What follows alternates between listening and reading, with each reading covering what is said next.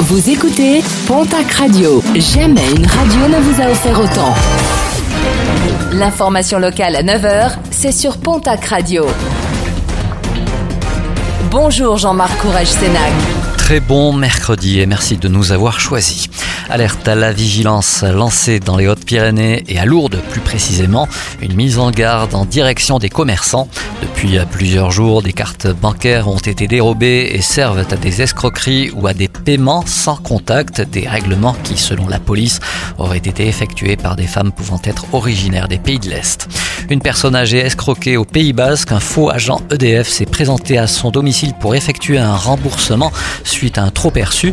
Pour ce faire, l'escroc a donc demandé à sa victime sa carte bancaire, un préjudice de plusieurs milliers d'euros.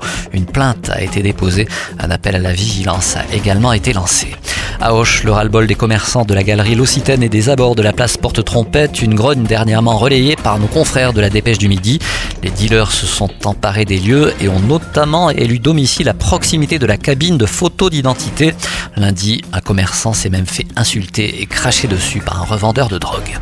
La 63 bloquée hier matin aux sorties de Bayonne et de Saint-Jean-de-Luz en cause des manifestations pour dénoncer la spéculation immobilière et foncière.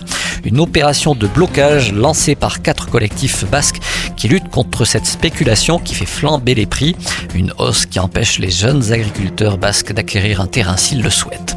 Une étude alarmiste, celle de la revue Nature Climate Change, publiée lundi.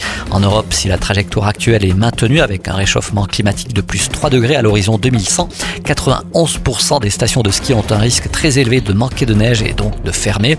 93% des stations des Alpes et 98% de celles dans les Pyrénées seraient en péril selon cette étude. La réactivité des pêcheurs du plateau de l'Anne-Meusante dans les Hautes-Pyrénées suite à une rupture d'écoulement sur le Merdan, un affluent de la Neste. Pour éviter une surmortalité piscicole, des prélèvements ont été effectués. Une pêche de sauvetage d'urgence qui a permis de sauver une cinquantaine de truites, des jeunes saumons, des loches, des lamproies ainsi que des verrons.